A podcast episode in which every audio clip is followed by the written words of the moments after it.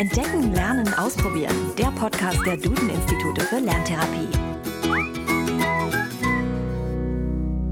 Hallo und herzlich willkommen zu einer neuen Folge von Entdecken, Lernen, Ausprobieren, dem Podcast der Duden-Institute für Lerntherapie. Ich bin Janina Brade. Schön, dass Sie zuhören.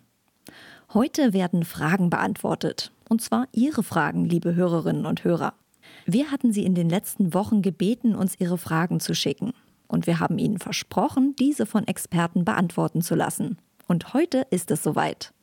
Wir haben Ihre Fragen drei Experten in Online-Interviews gestellt. Expertin Nummer eins ist Dr. Astrid Schröder. Sie ist Lerntherapeutin und Fachbereichsleiterin Deutsch an den Duden-Instituten für Lerntherapie. Unsere zweite Expertin ist Jana Köppen. Sie ist ebenfalls Lerntherapeutin und Leiterin des Fachbereichs Mathematik an den Duden-Instituten. Und der dritte Experte ist der Mitbegründer und Geschäftsführer der Duden-Institute für Lerntherapie, Dr. Gerd Dietrich Schmidt. Wir haben beschlossen, nur die Vornamen der Personen, die uns Fragen geschickt haben, zu nennen. Denn wir wissen nicht, ob jeder damit einverstanden wäre, wenn wir den vollen Namen nennen. Die erste Frage kommt von Hörerin Sabine. Sie hatte angenommen, dass das Wort integrativ bei der integrativen Lerntherapie so zu verstehen ist, dass das Elternhaus integriert ist. Daher fragt sie, ob wir nochmal erklären können, was eine integrative Lerntherapie ist und was sie ausmacht. Dr. Gerd Dietrich Schmidt und Dr. Astrid Schröder haben die Antwort. Also zunächst hat äh, die Hörerin Sabine durchaus recht. Wir integrieren auch das Elternhaus bei uns in der Lerntherapie. Aber trotzdem muss man das Ganze natürlich ein bisschen weiterfassen. Und wir müssen uns anschauen, welche Kinder eigentlich zu uns kommen. Und zu uns kommen Kinder, die haben natürlich ein Lernproblem. Äh, also ein extremes Problem beim Erlernen von Lesen, Schreiben und Rechnen. Wir nennen es auch Leserechtschreibschwäche oder Rechenschwäche. Aber sie haben meistens auch noch ganz andere Probleme. Wir nennen das psychosoziale Belastungserscheinungen. Zum Beispiel ist ihr Selbstwertgefühl äh, beeinträchtigt, ihr Selbstvertrauen. Sie haben Ängste und Depressionen, insbesondere wenn sie an die Schule oder das Lernen denken. Äh, sie werden gemobbt, äh, haben wenig Freunde. Es gibt Probleme im Elternhaus, insbesondere auch beim Lernen und Üben. Manche Kinder haben auch schon psychosoziale Belastungserscheinungen wie äh, äh, psychosomatische Erkrankungen, äh, Kopfweh, Bauchschmerzen, Durchfall, immer dann, wenn sie zur Schule gehen müssen. Also die Problemlagen der Kinder sind viel größer. Und deshalb arbeiten wir in der Lerntherapie auch nicht nur am Lernproblem, wir nennen es ja auch nicht Training oder äh, Nachhilfe, sondern wir nennen es ja Therapie, sondern wir arbeiten an der Gesamtpersönlichkeit des Kindes und mit dem Kind. Und dabei beziehen wir natürlich auch das Elternhaus mit ein und auch die Schule mit ein. Genau, der eigentliche ähm, ursprüngliche Sinn von integrativ in integrative Lerntherapie bezieht sich tatsächlich noch auf etwas anderes. Und zwar ist es so, dass ähm, in der Diagnostik von Lernschwierigkeiten, aber auch bei der Therapie die Erkenntnisse aus vielen verschiedenen Fachdisziplinen zusammengeführt werden. Also das ist zum einen die Pädagogik, die Psychologie, die Medizin, die Linguistik, die Mathematik und eben auch die Fachdidaktiken Deutsch und Mathematik. Und aus all diesen Wissensbereichen werden dann eben sowohl für die Diagnostik als auch für die Therapie Methoden abgeleitet. Ja, also insofern ist das auch nochmal integrativ, indem diese verschiedenen Fachdisziplinen eine Rolle spielen. Und die Therapie selbst setzt sich auch aus verschiedenen Elementen aus diesen Fachbereichen zusammen.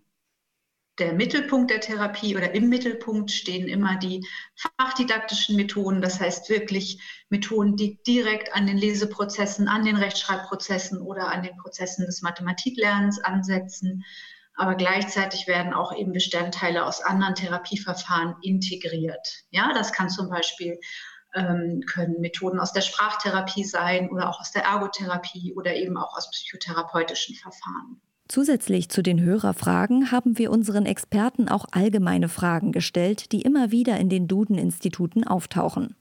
Und eine davon ist die Frage, wie arbeiten Sie mit meinem Kind in einer Lerntherapiestunde? Die beiden Lerntherapeutinnen wissen das natürlich aus erster Hand. Es ist ja immer eine Einzeltherapie, ähm, die in der Regel einmal in der Woche stattfindet. Und ähm, so eine Therapiestunde hat in der Regel eine ganz oder eine relativ feste Stundenstruktur. Also das heißt so 40 bis 45 Minuten Arbeit mit dem Kind und dann nochmal fünf bis zehn Minuten das Gespräch mit den Eltern am Ende der Stunde. Wir beginnen zum Beispiel immer mit einem Gespräch ähm, wo das Kind erstmal ankommen kann und auch von den Erlebnissen der Woche erzählt. Das hört sich vielleicht ein bisschen nach Zeitverschwendung an. Mhm. Aber für uns ist es ganz wichtig, eben eine therapeutische Beziehung zu dem Kind gut aufzubauen. Denn kurze Zeit später, nach der Einstimmung, kommt das auf den Tisch, was Schwierigkeiten bereitet, ja, was dem Kind vielleicht auch ein bisschen Überwindung abfordert. Und deshalb ist dieser erste ähm, einstimmende Teil ganz wichtig für uns. Und dann besprechen wir auch die Inhalte und Ziele dieser ganz konkreten Therapiestunde. Ähm, und wenn möglich, lassen wir das Kind eben auch mitentscheiden, zum Beispiel in welcher Reihenfolge die Aufgaben bearbeitet werden ähm, und ähm, eben letztlich auch welche Schwerpunkte überhaupt bearbeitet werden. Es ist so, dass in einer Therapiestunde meist so zwei bis drei Schwerpunkte behandelt werden. Ähm, das heißt, wir arbeiten jetzt auch nicht 45 Minuten zum Beispiel nur an einem Thema, sondern es ähm, gibt eben ein bisschen Abwechslung. Im Bereich Leserechtschreibschwäche ist das zum Beispiel so, dass es meistens einen Schwerpunkt aus dem Bereich Lesen gibt und einen Schwerpunkt aus dem Bereich Rechtschreiben. Und ähm, das kann zum Beispiel bei Rechtschreibung, ich sage jetzt einfach mal, wenn das zum Beispiel die Großschreibung ist, dann ist das so, dass dieser Schwerpunkt auch über mehrere Wochen immer wieder dann erstmal in den Vordergrund rückt und eben einen Teil dieser Therapiestunde ausmacht.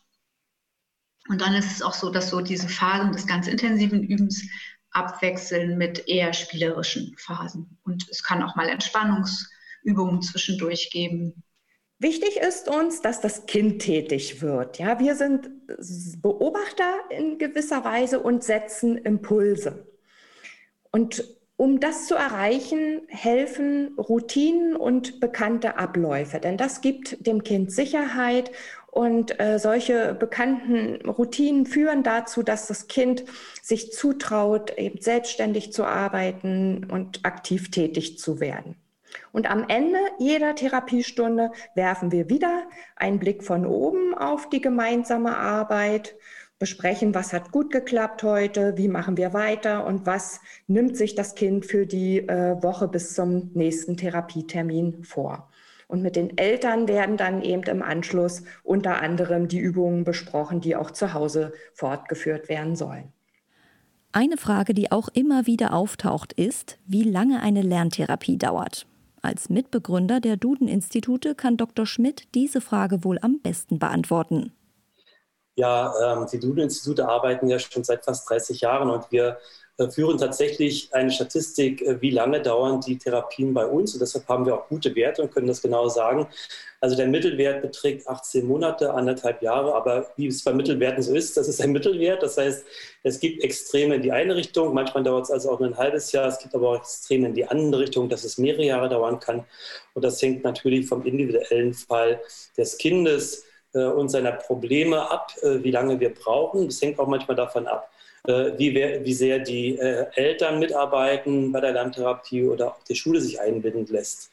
Wir können auch sagen, dass die Lerntherapie, die, Therapien, die von Jugendämtern finanziert werden, etwas länger dauern, also im Mittelwert ungefähr 21 Monate und die von Privaten finanzieren, finanziert werden, also von Eltern, dauern etwas kürzer, nämlich nur 15 Monate. Das hängt hauptsächlich damit zusammen, dass die Jugendämter Lerntherapien ja nur finanzieren dürfen, wenn die Kinder, wenn die seelische Gesundheit des Kindes schon beeinträchtigt ist und auch die Teilhabe am Leben in der Gesellschaft. Das heißt, hier müssen wirklich schon nachweisbare psychosoziale Belastungen da sein und deshalb sind die Problemlagen, die wir hier bearbeiten müssen, auch etwas stärker und größer. Unsere Hörerin Claudia hat uns Folgendes geschrieben. Als Montessori-Lehrerin arbeiten wir sowohl individuell als auch viel mit Material. Daher hätten wir eigentlich alle Fördermöglichkeiten, die auch ein reines Lerninstitut hat. Ab wann sehen Sie die Notwendigkeit einer individuellen Einzelförderung als notwendig? Wie kann ich Eltern davon überzeugen? Wie immer gibt es Eltern, die sich viel zu früh Sorgen machen, aber auch Eltern, die fest darauf vertrauen, dass die Schule das schon hinbekommen wird. Ich würde mir jedoch eine Einzelsitzung für einige Kinder wünschen – Dr. Schröder hat die Antworten auf Claudias Fragen. Wir können ja erstmal zu der Frage kommen, ab wann ist denn eine Einzelförderung notwendig? Ähm, generell würde ich sagen, das hängt auch immer sehr stark vom Leidensdruck der Kinder ab. Ja, also wenn ein starker Leidensdruck da ist, dann ähm, sollte man auf jeden Fall für auch über diese Möglichkeiten nachdenken.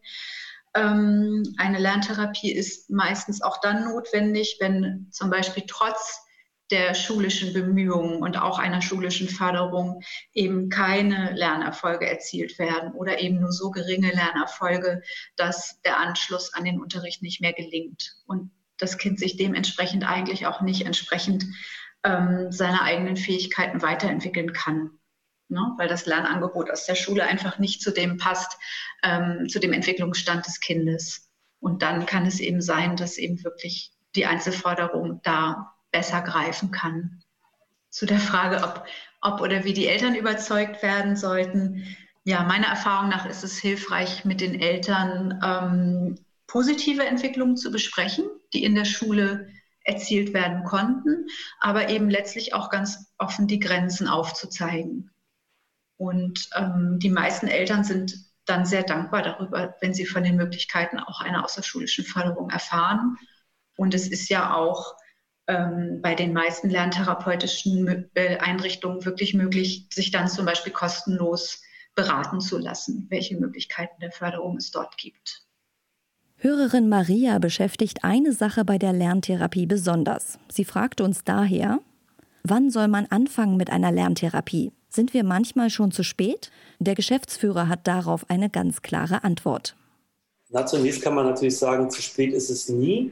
Also wenn man wirklich solche Lernprobleme merkt und wenn es erst im jugendlichen Alter oder sogar als junger Erwachsener ist, kann man immer eine Leserechtschreibschwäche und Rechenschwäche auch äh, therapieren und kann man Erfolge erreichen, insbesondere damit man im Alltag zurechtkommt oder zum Beispiel auch in der Ausbildung ähm, weiterkommt oder einen Beruf erlernen kann und so weiter. Also man sollte sich nicht scheuen, ähm, das Problem nicht anzugehen. Zu jedem Zeitpunkt geht das.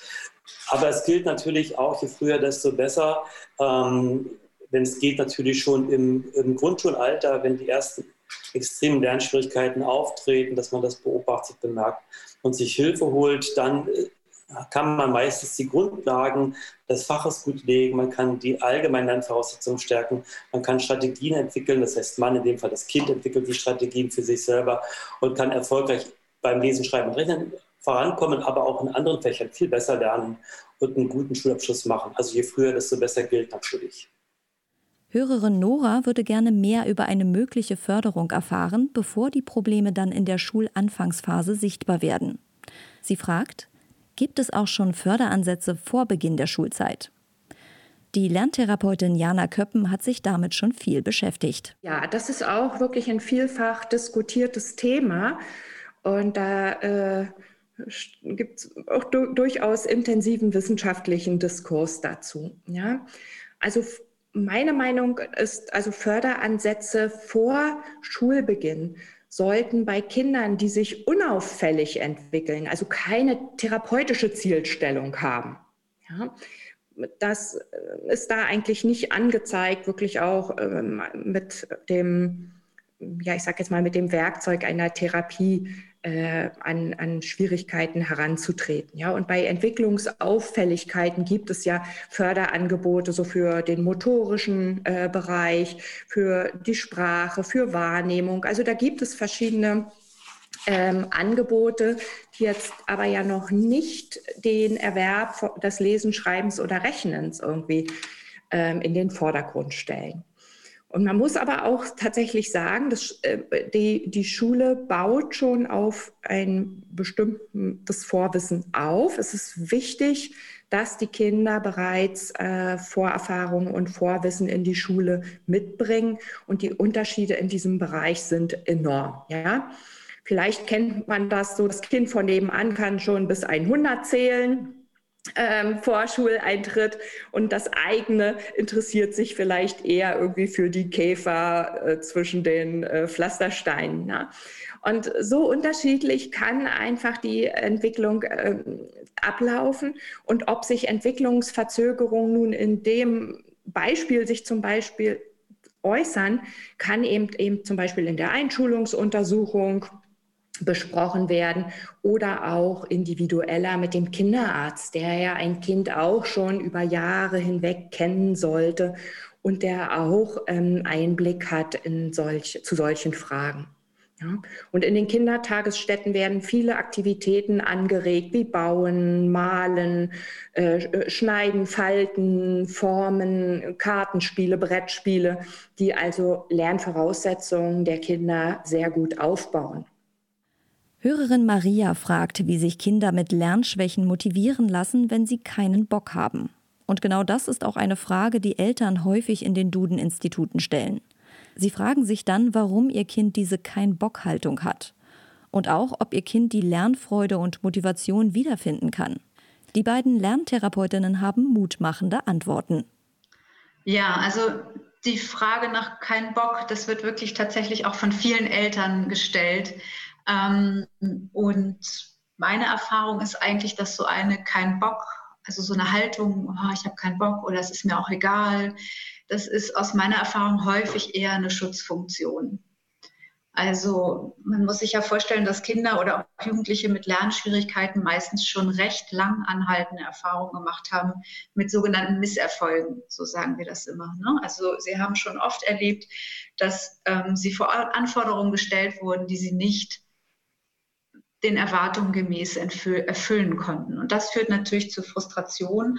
Und da kann es eben sein, dass so eine Äußerung wie ich habe keinen Bock oder es ist mir egal auch eine Schutzfunktion ist, um dann nicht schon wieder eine Aufgabe anzugehen und aber auch Gefahr zu laufen, sie möglicherweise nicht bewältigen zu können. Ich würde immer nahelegen, einfach für Klärung äh, zu sorgen und das immer wieder zu besprechen und sich nicht zufrieden zu geben, so mit pauschalen Annahmen wie ja, Pubertät oder ist eben nicht sein oder ihr Ding ähm, oder ähm, ist einfach faul oder ähnliches. Ja. Ähm, lieber immer hinterfragen, mit dem Kind im Gespräch sein und schauen, kann ich das er erreichen, dass einfach dieses Einverständnis, gut, es macht mir keine Freude, ähm, Mathematik zu lernen, aber ich akzeptiere, dass, dass ich das in einem bestimmten Rahmen für andere Dinge brauche und äh, ich kann das schaffen. Und das ist wieder der Punkt, für den wir zuständig sind und auf den wir Erwachsene eben so äh, dringend Einfluss nehmen müssen. Es ist nicht immer so ganz einfach. Man muss manchmal einen langen Atem haben an der Stelle und ähm, wirklich hartnäckig und kontinuierlich äh, da, an das Kind glauben und auch gut zureden, das hilft.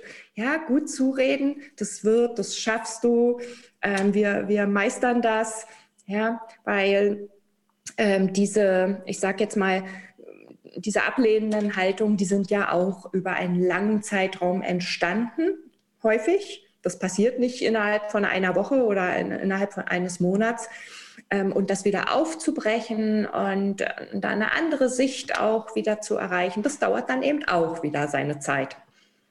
Die Erfahrungen jetzt aus der Lerntherapie zeigen, dass sich sowas wie Lernfreude und Lernmotivation auf jeden Fall wieder einstellen kann.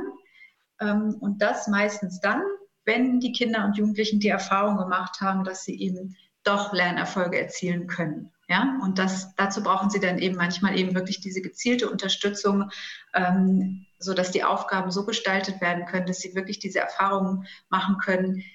Ich bin selbst mit etwas Anstrengung aus eigener Kraft zum Erfolg gekommen. Und das führt dann letztlich zu einer Stärkung des Selbstvertrauens und macht dann auch wieder neugierig auf neue Lernerfahrungen. Damit sind wir am Ende dieser Podcast-Folge. Wir hoffen, dass Ihnen unsere Experten weiterhelfen konnten. Wenn Sie noch weitere Fragen, Probleme oder Themenwünsche rund um das Thema Lerntherapie haben, dann schicken Sie uns gerne eine E-Mail an podcast.duden-institute.de. Und empfehlen Sie den Podcast doch jemandem oder teilen, liken und bewerten Sie ihn. Noch ein kleiner Hinweis zum Schluss. Am 30. September ist der Tag der Legasthenie und Dyskalkulie.